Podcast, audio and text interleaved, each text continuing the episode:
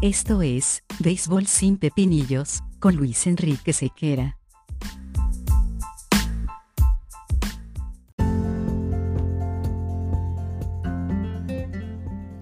Béisbol sin pepinillos es una presentación de Vatel. Despierta el sabor con Vatel.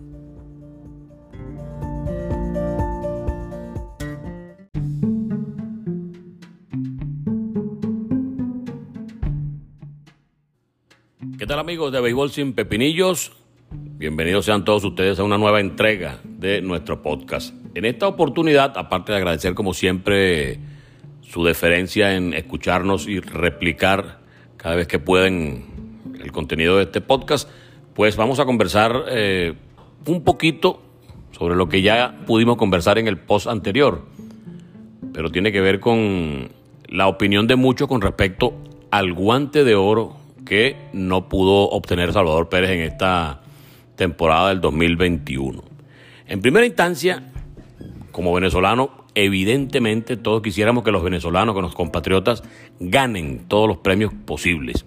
Hubiésemos querido ver a Peralta con un guante de oro, hubiésemos querido ver a Salvador Pérez con un guante de oro, queremos ver a Luis García como novato del año y, así todo evento en el cual participe un venezolano, eh, hubiésemos querido que eh, salga airoso y triunfante un compatriota. Le echan mucho pichón, le echan muchas ganas y en definitiva merecen todo lo mejor que les pueda pasar. Ahora, yendo un poquito más a la parte de los comentarios de muchos, incluso personas que se dedican al medio de comunicación, donde hablan descaradamente de que robaron a Salvador Pérez y esgrimen algunas eh, estadísticas y, argumentos que evidentemente todo lo que sea numérico tú puedes manipularlo. Si eres hábil, tú manipulas. Yo recuerdo eh, adaptaciones convenientes de, estadísticas para resaltar alguna parte de un pelotero que tenía una parte negativa en otros aspectos de su juego. Sin embargo, cuando los numeritos caen en manos de alguien habilidoso, entonces esos números pueden ser un factor de ayuda y de cambio incluso de la manera de percibir lo que fue una temporada. Hay un cuadrito con respecto a la actuación defensiva de Salvador Pérez en el que se reflejan estadísticas tradicionales. El porcentaje de fildeo es mejor, el número de innings es mayor, hay una serie de cosas, el número del porcentaje de retirados en, segunda, en intento de robo o en tercera, también es significativamente eh, superior en algunos casos. Entonces, cuando vemos que las estadísticas tradicionales favorecen al jugador, entonces hacemos uso de esas estadísticas para beneficiarlo y generar una matriz de opinión de que en verdad hubo algún tipo de irregularidad con respecto al voto que le negó el guante de oro a Salvador Pérez. Pero mucha gente que hoy se agarra de esas estadísticas ancestrales, de esas estadísticas históricas, que en muchos casos la han eh, ubicado como obsoletas y que a todos los que defendemos de alguna forma el béisbol de otra, de otra época, que no disfrutamos tanto, de esos numeritos contemporáneos, sino que también le damos el peso necesario y el valor eh, justo a, las estadísticas tradicionales, ahora resulta que como no benefició a Salvador Pérez, resulta que alegremente esas estadísticas son las que deben tomar, las que deben ser tomadas en cuenta.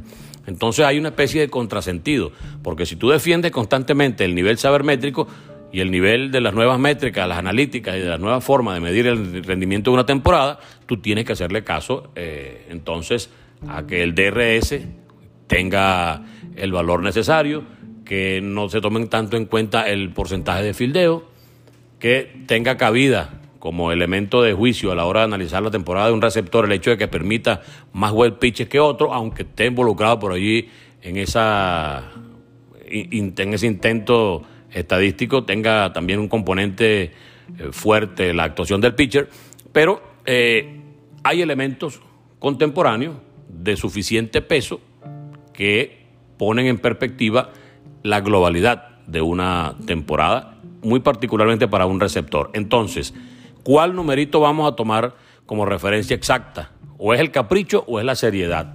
Y en este caso debemos ser más serios, porque si tú defiendes la existencia de la sabermetría como el elemento nuevo de medición para un pelotero dentro de la estructura de una temporada dentro de una carrera, entonces no puedes agarrar alegremente y decir, no, pero este, hoy decidí no tomar en cuenta las estadísticas en las cuales un compatriota no es beneficiado para agarrarme a las estadísticas tradicionales en las cuales sí aparecen lideratos a favor de esa persona que yo quisiera que ganara el premio.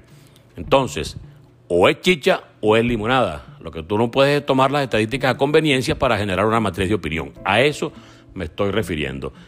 Dejan a un lado el hecho de que Salvador Pérez, de alguna forma, hizo énfasis consciente, además, en el mejoramiento de su nivel ofensivo. La tremenda temporada de Salvador Pérez a nivel ofensivo habla muy bien del esfuerzo que hizo el venezolano para ponerse a tono en muchos aspectos aspectos de pesa, generar mayor masa muscular, mayor potencia en sus conexiones, todo eso en base a un trabajo estructurado y programado para rendir más desde el punto de vista ofensivo. Normalmente cuando usted hace muchas pesas y se pone muy fuerte, el músculo pierde cierta elasticidad y en consecuencia hay ciertas habilidades también que eh, se ven afectadas porque estás enfocado en otro tipo de trabajo y no solamente desde el punto de vista defensivo. Salvador Pérez no se conformó esta temporada con que lo catalogaran como un gran receptor, sino que también se procuró esa fama muy bien ganada, rompiendo récord incluso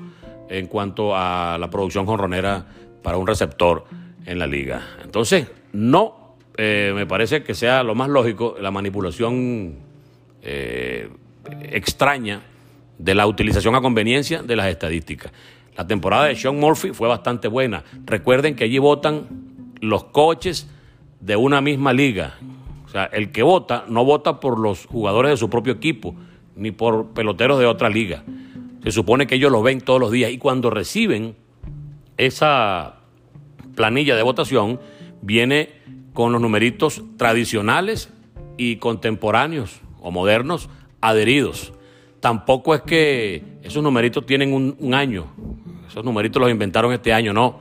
Esos son los mismos números prácticamente que permitieron que Salvador Pérez ganara cinco guantes de oro en el pasado. No hay discriminación desde el punto de vista racial o de nacionalidad, porque si no, no se hubiese ganado cinco guantes de oro anteriormente, porque resulta que Salvador Pérez, cuando se los ganó, era venezolano y en esta oportunidad que no pudo ganarlo, también sigue siendo venezolano. Entonces no es que él antes era gringo y ahora es venezolano.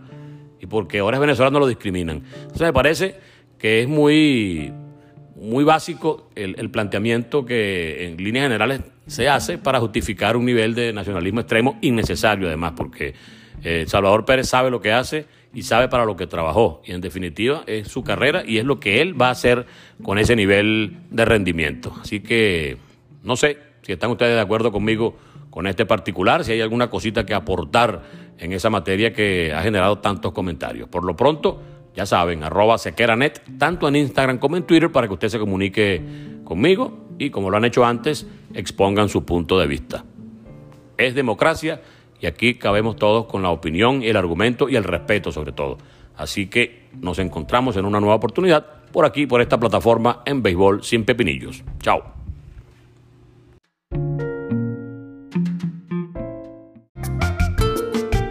En Venezuela, el béisbol es sinónimo de pasión, esa que nos mueve, nos emociona, nos une y nos hace despertar el verdadero sabor de la fanaticada. Esta nueva temporada, mantente al bate con Vatel. Despierta el sabor de tu pasión, despierta el sabor con Vatel.